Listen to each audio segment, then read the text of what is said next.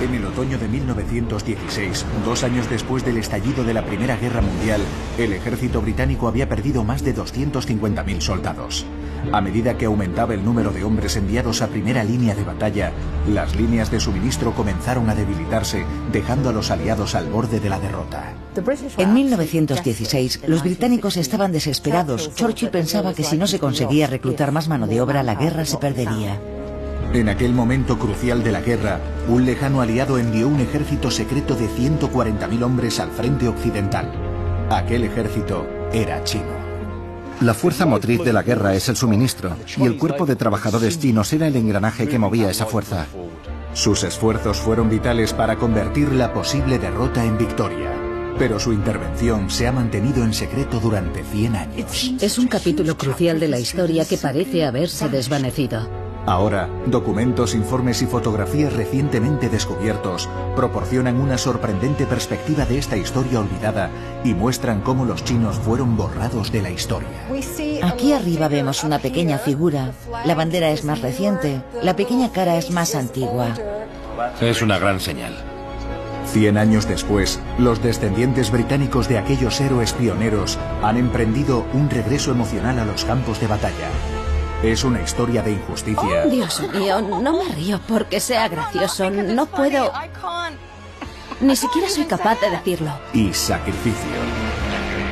No podía rebelarse y decir, esto incumple mi contrato, quiero volver a mi país. El ejército olvidado del mundo.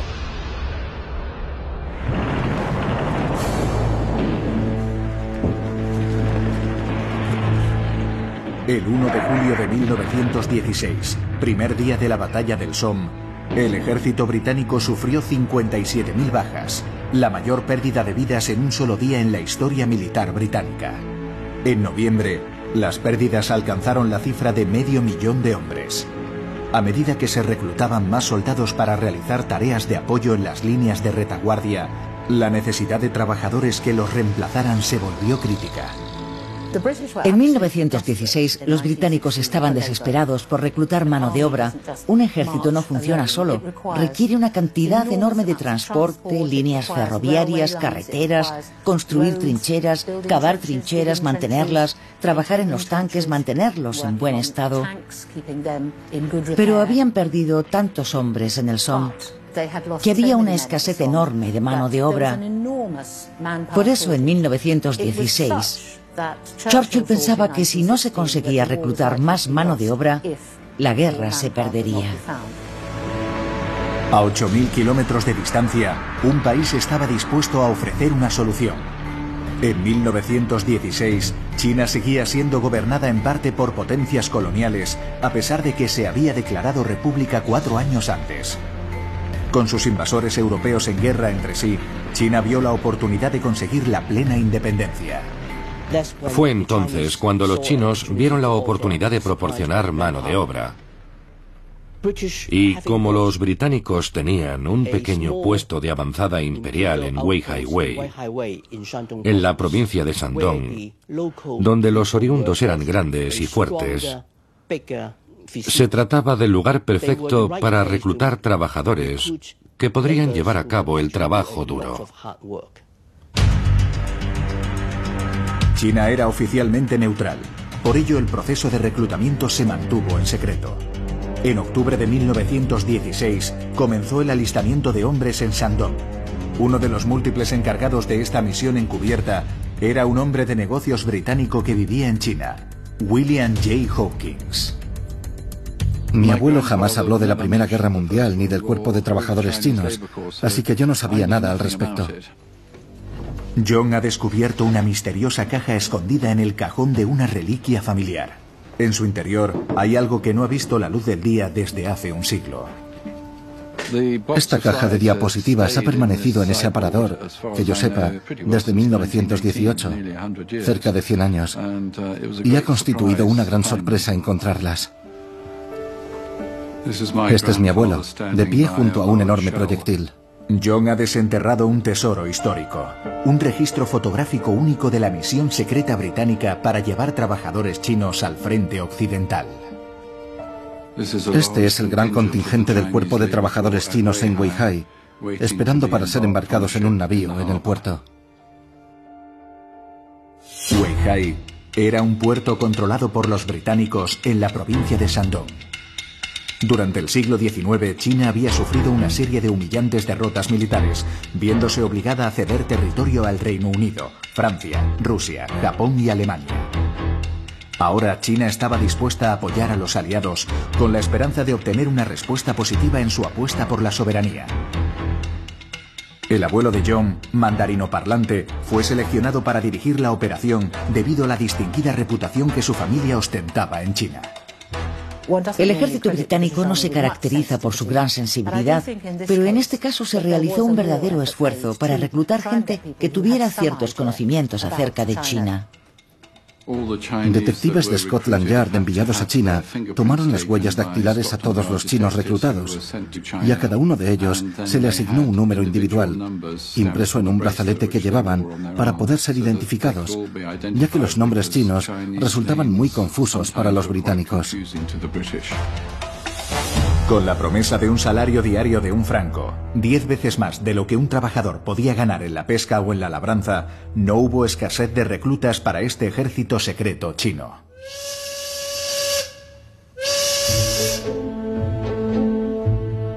El viaje encubierto de China al Reino Unido duró cuatro meses y dos semanas las pasaron encerrados en trenes de carga sellados mientras cruzaban Canadá.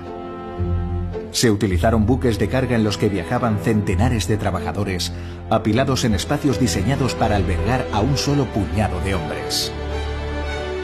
Las condiciones eran tan malas que más de 700 murieron en el viaje a causa de las enfermedades. Seis chinos que enfermaron en el trayecto y nunca llegaron a Francia están enterrados aquí, en Folkestone. La familia de la actriz Jing Lucy es de Shandong, la provincia china de la que provenían los seis hombres y la mayor parte de los demás trabajadores. Mi abuela materna es de Shandong. Así que cuando supe acerca del cuerpo de trabajadores chinos, pensé que si alguien debía conocer aquello era yo, siendo mitad británica, mitad china, y me pregunté por qué no conocía esta historia, porque es una parte importantísima de la historia de ambos países. El periodista británico Danny Buckland ha estado investigando la historia del cuerpo especial secreto chino. Lo que más me sorprende de esta historia es cómo pudo venir tanta gente de un país que se encuentra en el otro extremo del globo, teniendo que recorrer medio mundo a luchar por un país con el que no tenían prácticamente ningún tipo de relación. La utilización de trabajadores chinos era algo muy común. Iban a minas, plantaciones y tenían reputación de trabajar muy bien. Y debido a que en China la economía era tan pobre, no costó mucho contratar una fuerza de trabajadores chinos en lugar de gente del propio país. Trabajaban siete días a la semana, diez horas diarias, con muy pocas vacaciones y era un trabajo extenuante. Danny descubrió también la ubicación de los inmensos campamentos secretos donde los chinos permanecieron mientras estuvieron en el Reino Unido. Detrás de esa loma fue donde los trabajadores chinos vivieron durante los pocos días que estuvieron en Folkestone. En la época, no se informó de la presencia de trabajadores chinos en el Reino Unido porque el gobierno no quería que los sindicatos supieran que estaban importando mano de obra barata de China. Fotografías del campamento solo aparecieron en la prensa 50 años después del final de la guerra. Un día llegaban 2.000 personas, 2.000 se marchaban, y el propósito del gobierno era que la menor cantidad de gente posible supiera que los chinos estaban aquí. No se les permitía viajar libremente a través del Reino Unido ante la eventualidad de que pudieran ser vistos por los trabajadores portuarios y demás, y fueron cuidadosamente vigilados hasta que llegaron a Francia para llevar a cabo el trabajo que se les había encomendado.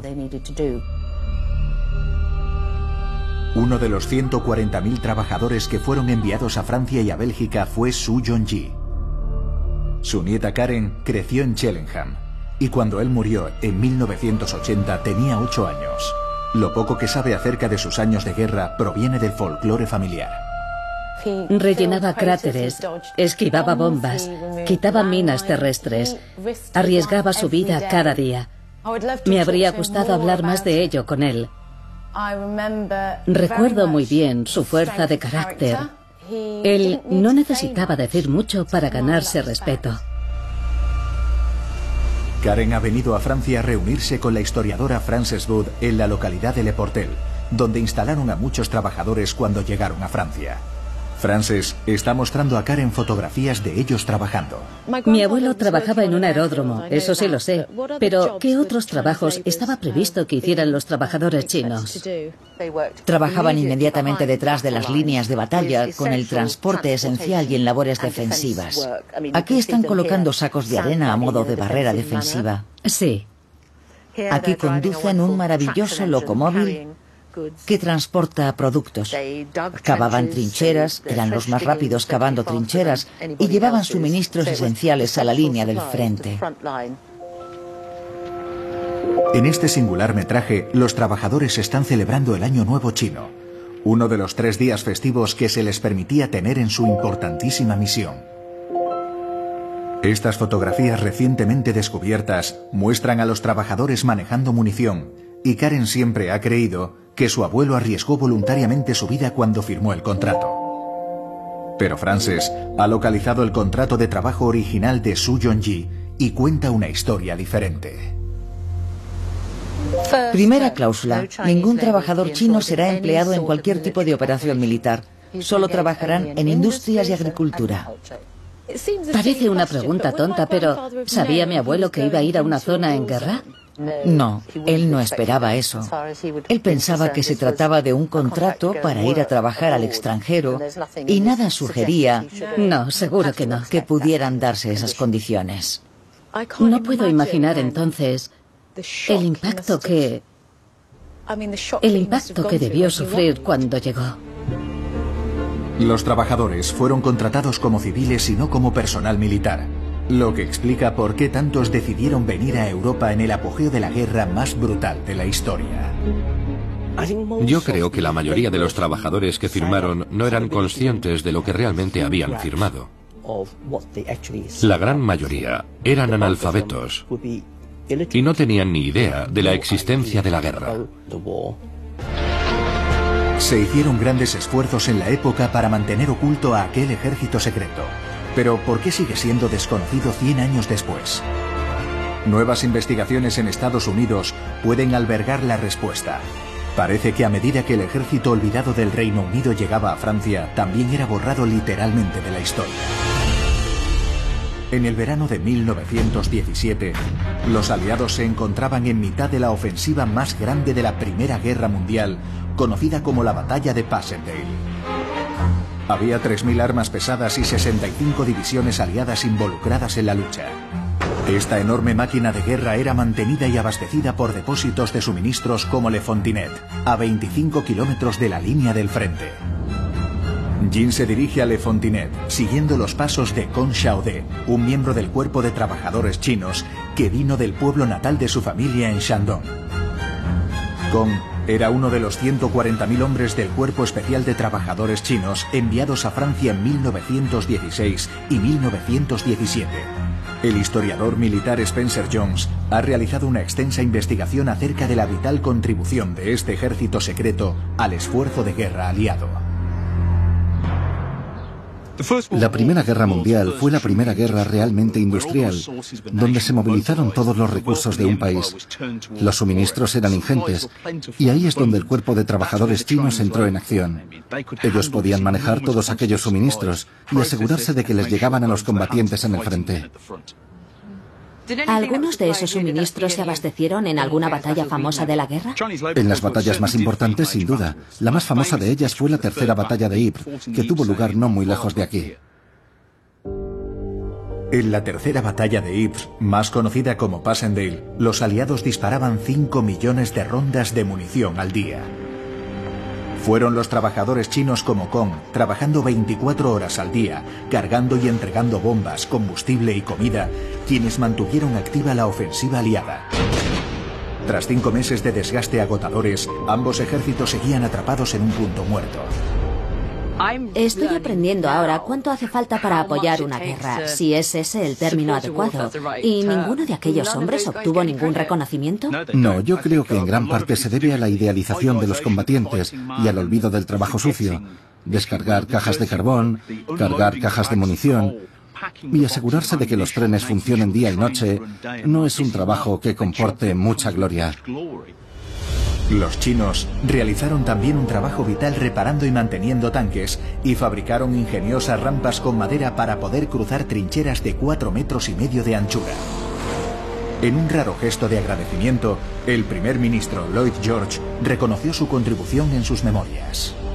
Son hombres inmensamente fuertes, y no era raro ver a uno de aquellos chinos coger un paquete de láminas de hierro corrugado de 150 kilos de peso y transportarlo tranquilamente como si de una simple piedra se tratara. Los británicos no hubieran podido mantener sus esfuerzos militares en 1917 sin el trabajo del cuerpo de trabajadores chinos. De hecho, aquel año, la contribución de los chinos fue mucho más importante que la de los americanos. Los americanos habían entrado en la guerra con gran fanfarria en abril de 1917, pero inicialmente fueron lentos a la hora de movilizar sus tropas y jugaron un papel relativamente menor aquel año. A pesar de ello, en París, artistas franceses trabajaban para incluirlos en un enorme mural triunfante que estaban elaborando con la esperanza de una victoria aliada. Lo llamaron el Panteón de la Guerra, y cuando estuviera terminado sería la pintura más grande del mundo.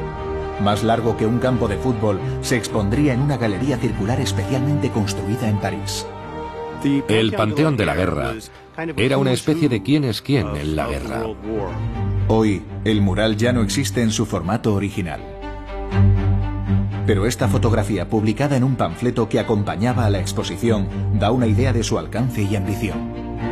El historiador del arte Mark Levitch cree que el Panteón esconde un secreto que explica por qué los trabajadores chinos han sido olvidados por la historia. Este es el desplegable que contiene la pintura completa El Panteón de la Guerra. Es la única copia que tenemos de la composición completa. El mural contaba con más de 5.000 figuras que representaban a los 23 países aliados que participaron en la guerra. Comenzamos con la sección italiana y aquí pasamos a la sección belga. Y esta sección está etiquetada como Inglaterra.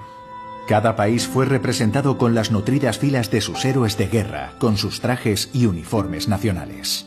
Esta es la sección estadounidense y se pintó de forma apresurada en 1917.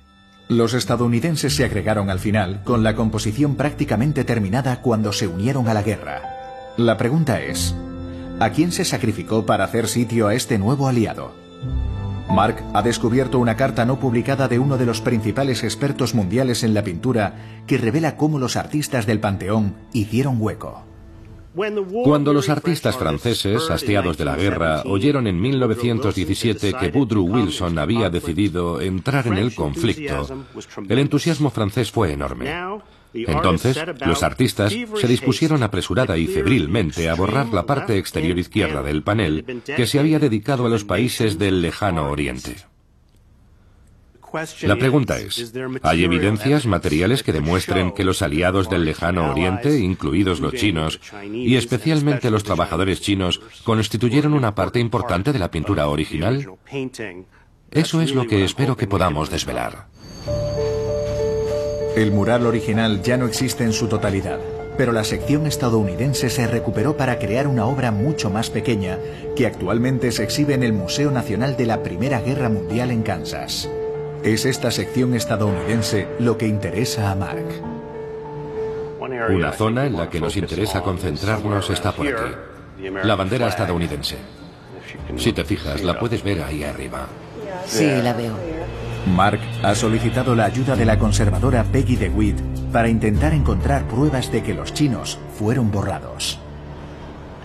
¿Serás capaz de encontrar pruebas de ello? No sé lo que encontraremos. Tengo que subir ahí y examinarlo exhaustivamente. Estupendo. Más de cerca y con más detalle. Peggy está buscando rastros de los trabajadores chinos bajo la superficie de la pintura. Ya. Muy bien. Aquí. Primero, utiliza luz rasante para identificar zonas donde la pintura original ha sido alterada. Estoy buscando pinceladas que sean incongruentes con el resto de la pintura.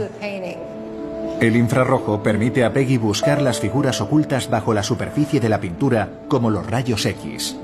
La luz ultravioleta muestra los diferentes periodos de la pintura. Puedo decirte que este hombre es original porque emite una fluorescencia verdosa, pero lo que estamos buscando son las cabezas porque suelen tener una tonalidad más suave, así que serían pequeños círculos casi. Entonces, Peggy descubre una misteriosa figura entre los dignatarios estadounidenses. Mark, estamos viendo una pequeña figura aquí arriba con una gorra. No parece un uniforme normal, parece una gorra. Esta figura de aquí. La luz ultravioleta le dirá a Peggy si la misteriosa figura es más antigua que la bandera estadounidense. La bandera es más reciente, fosforece y es un poco más morada. La pequeña cara que vemos aquí detrás es más antigua y tiene un color verde azulado fosforescente. Es una gran señal. Parece que la figura se extiende a lo largo del lienzo, por debajo de la bandera. ¿Ha descubierto Peggy evidencias de que los trabajadores chinos estaban en la pintura antes de que pintasen a los estadounidenses encima? Los trabajadores chinos constituyeron una parte importante del esfuerzo de guerra francés y ese es el motivo por el que se les incluyó. Así que la pregunta es, ¿por qué se les eliminó? La realidad es que el cuerpo de trabajadores chinos fue olvidado. Fue borrado del panteón de la guerra, porque China era un país débil, no solo militarmente, sino también política y económicamente. No se les consideraba importantes. Para entender por qué China obtuvo tan poco crédito en la historia de la guerra, Spencer ha traído a Jin al cuartel general del Cuerpo de Trabajadores Chinos en Noyel, al norte de Francia. Ha estado investigando comportamientos hacia los chinos entre los oficiales del ejército británico. Los británicos tienen un aspecto superformal con sus uniformes militares, mientras que los miembros del cuerpo de trabajadores chinos parecen campesinos. Sí, esa diferenciación entre los uniformes era un aspecto clave para establecer una sensación de distancia entre los oficiales y los soldados británicos y los miembros del cuerpo de trabajadores chinos. Hay que recordar que los ingleses consideraban a los chinos una especie diferente, infantiles y cortos de luces, y tenían un concepto muy racista acerca de su estilo de vida, sus estándares educativos y demás. La cita de Richard Kipling, Occidente es Occidente, Oriente es Oriente y los dos nunca se encontrarán, constituye una buena ilustración de la actitud de las potencias occidentales. Occidente es muy superior, económicamente, filosóficamente, religiosamente. China, por ejemplo, no es una civilización que se encuentre al mismo nivel. En parte, la visión del mundo que tenían los británicos implicaba el deber y la misión civilizadora de elevar a quienes consideraban razas inferiores a un nivel superior. Y con esa idea se publicó un libro escrito por un oficial que sirvió en el cuerpo de trabajadores chinos, cuyo título es este. Dios mío, no me río porque sea gracioso, no puedo Con los chinks, los amarillos. ¿Y para quién era esto? Este libro se escribió para que el público británico tuviera una mayor valoración del cuerpo de trabajadores chinos. Y este fue el título que se escogió. El culi al que adiestramos y llevamos a Francia es un tipo simple y alegre. Se contenta con las cosas más simples de la vida. Roba, pero no en demasía. Se muestra radiante de felicidad y no para de sonreír. Está cambiando con esta nueva experiencia y no hay un solo culi en Francia que cuando acabe la guerra no vuelva a su país siendo un hombre mejor gracias a sus hazañas en el extranjero. Se les consideraba una raza de sirvientes susceptible de progresar gracias a la cultura y a la mentalidad británicas. Eso los mejoraría y regresarían con ese aprendizaje a China. De nuevo aflora esa visión racista. Nuestros hijos se recomienda una actitud paternalista hacia los coolies. Tienen una inclinación innata a hacer el tonto. Son una raza de Peter Pans que nunca han crecido. Todas las noches agradezco a Dios que esos hombres no sean soldados. Ninguno de ellos llegaría vivo a las trincheras. Madre mía. No entiendo cómo podían emitir un juicio tan peyorativo sobre su capacidad como seres humanos. ¿Y este término, culi, qué significa?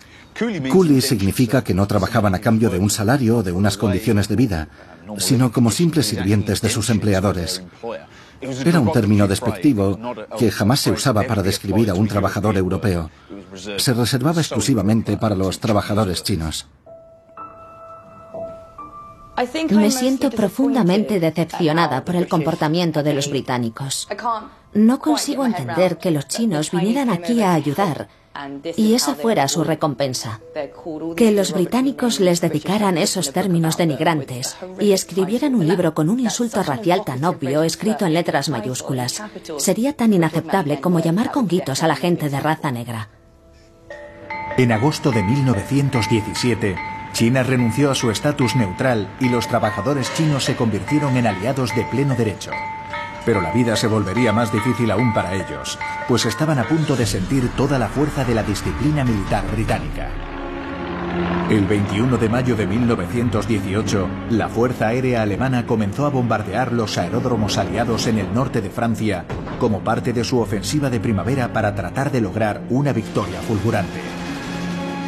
Y Alemania desplegó medio millón de soldados más en el frente occidental a medida que se adentraban cada vez más en territorio aliado. En el punto álgido llegaron a caer más de 3.000 bombas alemanas por minuto y los trabajadores chinos, incluido el abuelo de Karen, Su Yongji, se encontraban directamente en la línea de fuego. Su era uno de los encargados de reparar las pistas dañadas.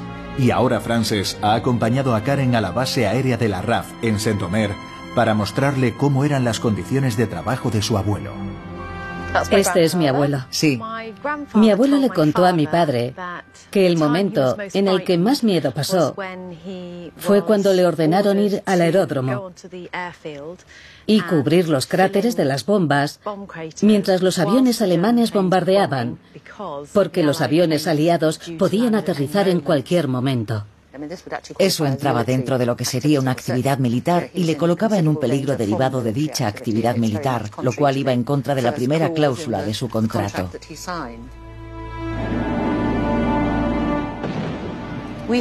Habíamos venido a trabajar. Huelga decir que estábamos aterrorizados. En China nunca había visto nada parecido. Los millones de personas que están detrás de la línea del frente realizan todo tipo de tareas importantes para la guerra. No luchan en el campo de batalla, pero no son tan distintas de las que sí lo hacen. Es aterrador y espantoso. Él no tenía elección. No podía rebelarse y decir, esto incumple mi contrato, quiero volver a mi país, ¿sabes? Me rompe el corazón pensar lo lejos que estaba de su tierra y cuánto debió de extrañar a su familia. Tenía solo 19 años, era casi un niño. Antes no podían imaginar cómo era la realidad, pero ahora empiezo a hacerme una idea. Y simplemente siento mucho respeto por él y por todo lo que sufrió para que su familia estuviera aquí. El contrato de los trabajadores especificaba que habían sido empleados como civiles y no como personal militar y debían trabajar en una zona segura, situada al menos a 15 kilómetros detrás de la línea del frente. Pero en abril de 1918, los bombardeos alemanes se intensificaron tanto que ninguna zona estaba a salvo de los ataques. Jing ha acudido al Museo de los Campos de Flandes para reunirse con el historiador Dominic Dendoven, que ha investigado lo que le sucedió a su compatriota, Con Chaudet. A medida que la guerra se extendía más allá de la línea del frente, el hangar de suministros de Le Fontinet, donde estaba destinado Kong, se convirtió en un objetivo para los aviones alemanes. Aquí está Le Fontinet. Los puntos rojos señalan dónde cayeron las bombas. Nosotros estábamos ahí. Como puedes ver, la zona junto al canal fue bombardeada por los aviones alemanes. En julio de 1918, los aliados lanzaron una contraofensiva masiva. Con la victoria o la derrota pendiente de un hilo, las tensiones dentro del campo aliado llegaron a un punto álgido y entre chinos y británicos se desataron las hostilidades. Fíjate en esto, pertenecía al padre Van Wolgen, un sacerdote local. Este es el manuscrito original de su diario. Vaya. Y en él menciona ¿Es a los el chinos. El original, sí, en efecto. En algunos de los campamentos chinos hay protestas airadas y la situación ha empezado a ponerse fea. Ayer apuñalaron a un capitán inglés. Hoy en Bushburn 30 de ellos se han tumbado en el suelo negándose a trabajar y han sido golpeados. Al pasar por el campamento junto a Berger Place, he visto a tres de ellos con los brazos extendidos atados a la alambrada y otro atado por la pierna. Con este tiempo no debe de ser nada agradable. La temperatura ha caído muy por debajo de cero. Es muy triste que la situación llegara a ese punto. Se supone que eran camaradas luchando en el mismo bando y sin embargo se hacían eso los unos a los otros. Sí, y creo que el motivo es que los británicos nunca vieron realmente a los chinos como sus aliados. Ya. Los consideraban unos simples subordinados. La mayoría de los oficiales veía a los chinos como una raza inferior, que solo trabajaban cuando eran convenientemente azotados.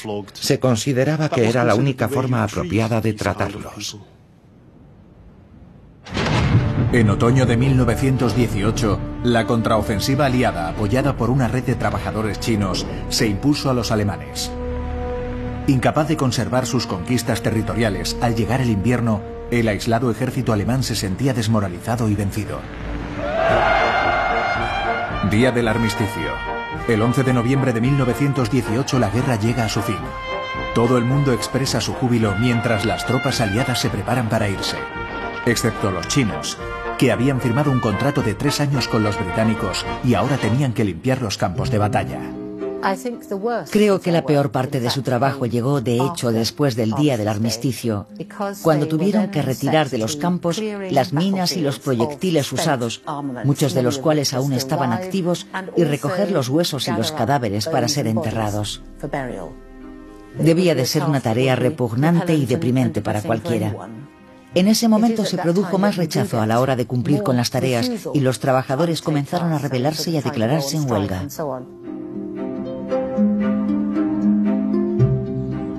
Con Xiaode, el compatriota de Jin, de Shandong, fue uno de los trabajadores contratados por los británicos.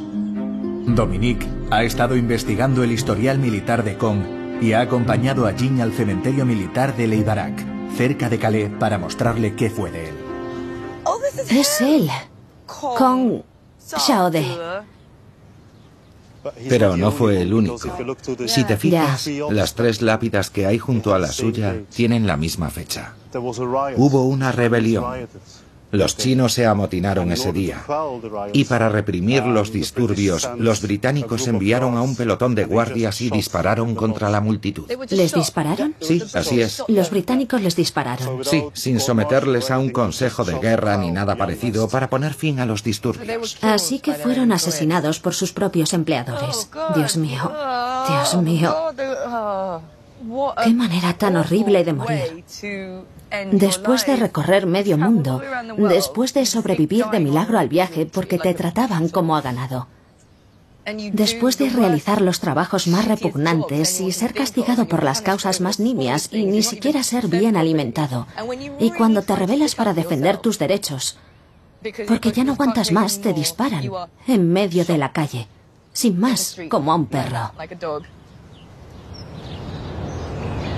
Las autoridades no ordenaron ninguna investigación sobre el fusilamiento. El suceso salió a la luz porque un ciudadano canadiense murió víctima del fuego cruzado, lo que provocó una investigación sobre su muerte. Si no llega a ser por la muerte de ese canadiense, nunca habríamos conocido el destino de los otros cuatro. Es obvio que se le consideraba una persona más valiosa, y el canadiense era también un trabajador que estaba en las Fuerzas Armadas. Estaba haciendo lo mismo que estos hombres. Más o menos, sí.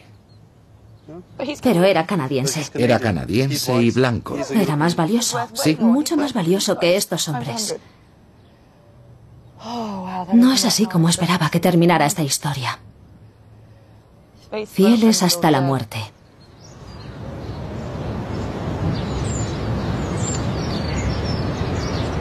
Nadie sabe exactamente cuántos trabajadores chinos murieron en el frente occidental. Las estimaciones varían entre 5.000 y 10.000.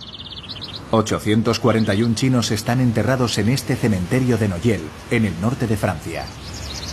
Al igual que hicieron con los aliados, los trabajadores chinos, como el abuelo de Karen, fueron los encargados de enterrar a los muertos.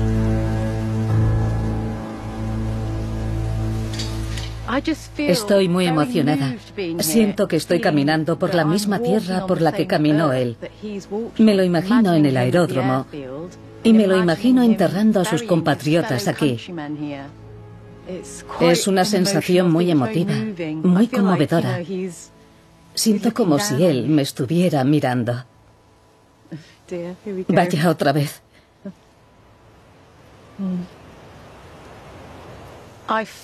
Estoy muy orgullosa de él.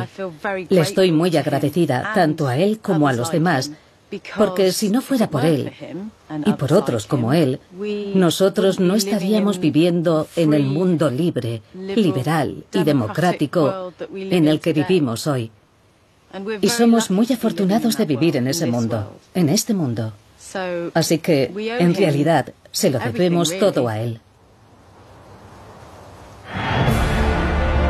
A principios de 1919 la guerra había terminado, pero la historia iba a dar un nuevo giro, ya que entre China y los aliados estaba a punto de producirse un duro enfrentamiento diplomático. En enero de 1919, las naciones aliadas se reunieron en el Palacio de Versalles, a las afueras de París, para iniciar las negociaciones de paz que pondrían fin a la Primera Guerra Mundial. Muy lejos de la potencia global que es hoy, China era una república incipiente que intentaba deshacerse de un siglo de humillaciones a manos de las naciones europeas que ocupaban grandes áreas del país. La inclusión de China en la conferencia de paz de Versalles fue de enorme importancia para los chinos. Por primera vez en su historia, China iba a sentarse junto a las grandes potencias aliadas. Reino Unido, Francia, Estados Unidos, casi de igual a igual. Era algo extraordinario. Sería un punto de inflexión para China. Ahora bien, lo que en realidad deseaban obtener era la devolución de las concesiones alemanas en Shandong, con todos sus privilegios, a China. Pero en lugar de devolver los territorios alemanes a China, los aliados entregaron el control a otra potencia colonial y principal enemiga de China, Japón. Una de las experiencias más tristes de China en la Primera Guerra Mundial fue descubrir que Francia, Reino Unido y Rusia habían firmado tratados secretos para permitir que Japón se apoderara de Shandong y de las antiguas colonias alemanas a cambio de prestar ayuda marítima a los aliados en la guerra. China no tendría que haberse molestado en ayudar a los aliados, no tenía la menor posibilidad de obtener nada en Versalles debido a los tratados secretos. No es una exageración afirmar que China fue traicionada por sus aliados. La razón política que impulsó el envío del cuerpo de trabajadores chinos fue dar a China una voz en las negociaciones de paz con el objetivo final de recuperar soberanía. Y esa humillación tuvo enormes repercusiones en China, en cómo los chinos se vieron a sí mismos y en cómo los chinos vieron a las potencias occidentales. La traición de Versalles provocó enormes manifestaciones en toda China.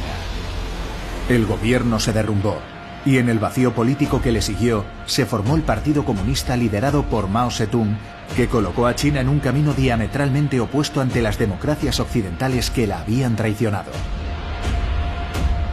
Es un momento crucial en la historia de China, un momento trascendental, ya que marcó la entrada de China en el siglo XX y por extensión en el siglo XXI. Fue el nacimiento de la China moderna. Mientras la delegación china abandonaba las negociaciones de Versalles con las manos vacías, en París millones de personas celebraban la victoria aliada y contemplaban maravilladas la representación pictórica más grande jamás realizada del Panteón de los Héroes de Guerra. El gigantesco mural ya no existe, pero algunas fotografías de la época ampliadas muestran el aspecto que debía de tener cuando se expuso por primera vez en 1919. El historiador del arte Mark Levich cree que un grupo de trabajadores chinos que aparecía representado en el mural fue eliminado y sustituido por tropas estadounidenses cuando los americanos entraron en la guerra. Pero al observar de cerca los 5.000 personajes de la pintura original, Mark descubrió la figura solitaria de un trabajador chino, agachado a los pies de los estadounidenses. Esta es la sección estadounidense de 1917, pintada apresuradamente para tapar la sección aliada del lejano oriente. Y aquí en esta esquina aparece el único trabajador chino sentado en las escaleras. La sección estadounidense del Panteón se exhibe hoy en el Museo Nacional de la Primera Guerra Mundial de Kansas. Estaba dañada, pero Daniel McMorris, un artista oriundo de Kansas, la restauró y la modificó en 1959. Misteriosamente, el trabajador chino sentado en las escaleras junto a la bandera de los Estados Unidos también desapareció dejando a Mark con otro enigma entre manos. Al modificar la pintura, eliminaron el personaje. Y si existiera alguna prueba de a dónde fue a parar el fragmento y por qué se decidió eliminarlo, sería de gran ayuda. Mark ha conseguido localizar a Jack Cox, el último superviviente del equipo original de asistentes de Mac Morris, para tratar de averiguar lo ocurrido. Hola. Hola, Jack. Me alegro de verte. Estas son fotos al azar que hice con una pequeña cámara Polaroid. Instantáneas que tomaste tú mismo. Eso es. ¿En el estudio? En el estudio. Mientras estabais trabajando. Exacto. Esta me parece especialmente interesante porque parece mostrar que el trabajador chino que aparecía en el original fue borrado. En efecto, ya no está. ¿Y tú trabajaste en esa zona? Sí, limpié la parte inferior de la escalinata para dejar hueco a lo que fuera que quisieran poner allí. Entiendo, algunas de las figuras fueron trasladadas aquí. Sí. Pero este hombre que estaba sobre los escalones no volvió a aparecer. Y quisiéramos saber... ¿Por qué, ¿Por qué se eliminó? ¿Por qué se eliminó? Sí. ¿Te ordenaron que limpiaras ese trozo? No, yo no tuve nada que ver en eso. Ya. Me encargaron limpiar toda la pintura. Yo solo le preguntaba cada día qué parte de la pintura quería que eliminase. Y estoy seguro, aunque tal vez no debería decirlo, que él no consideraba a los trabajadores chinos tan importantes para el conjunto del mural. Recuerdo que trabajé mucho en esos escalones, así que quizá fui yo el que lo borré. Pienso que el Panteón de la Guerra es, en muchos aspectos, un prisma para ver cómo un grupo entero de personas que participaron en la guerra fue borrado de la historia. Y eliminar a ese único trabajador simbólico constituye la metáfora perfecta para comprender la percepción occidental de la participación china en la Primera Guerra Mundial.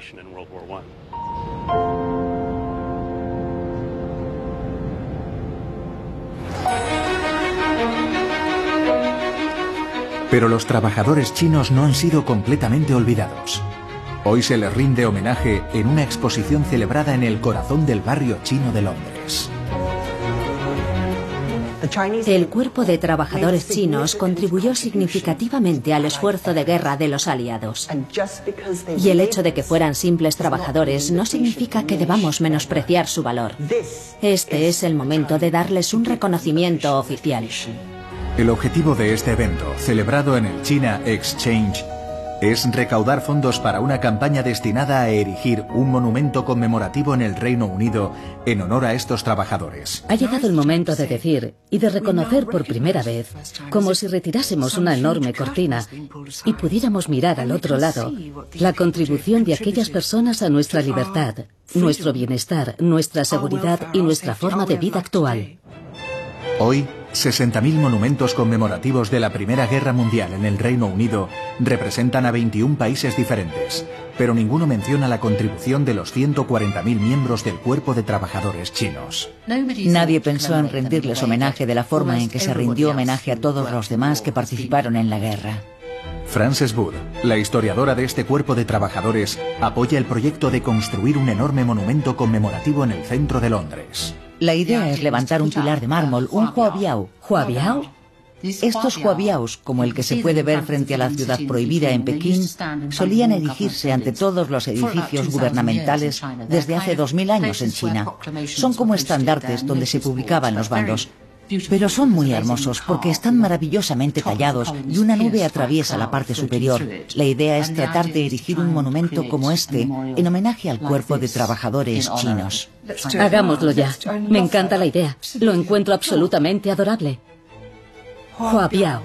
Mientras se aguarda el permiso para su construcción, se va a descubrir una placa dedicada al cuerpo de trabajadores cuando se cumple el centenario de su creación en el China Exchange, respetando el último deseo de su fundador, el difunto Sir David Tang.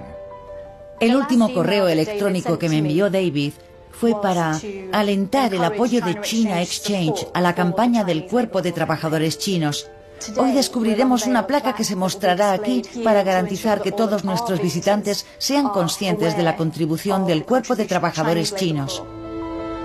Es muy importante que reconozcamos esta historia compartida, que nos une y nos enseña que tenemos más cosas en común de lo que nadie imagina. Para decirle a China que nos envió 140.000 hombres fuertes, a quienes les estamos profundamente agradecidos y a quienes recordamos. Sería un primer paso importante para corregir ese error de la historia. Karen y su padre Frank han acudido como invitados de honor para descubrir la placa, la primera que conmemora en este país al ejército olvidado del Reino Unido. Este es un momento realmente significativo. Es la primera vez que se reconoce públicamente la labor de mi abuelo y de todos los demás. Estamos muy agradecidos. Antes, el domingo de conmemoración era una fecha que siempre había sentido como algo distante, mientras que ahora me siento conectada de una forma muy personal. Me siento parte de la historia británica como nunca antes lo había hecho. Ojalá mi abuelo hubiera podido estar aquí hoy. Se habría sentido muy orgulloso de ver su trabajo finalmente reconocido y habría sido testigo de lo que se ha hecho en aras del merecido reconocimiento de sus compañeros del cuerpo de trabajadores chinos.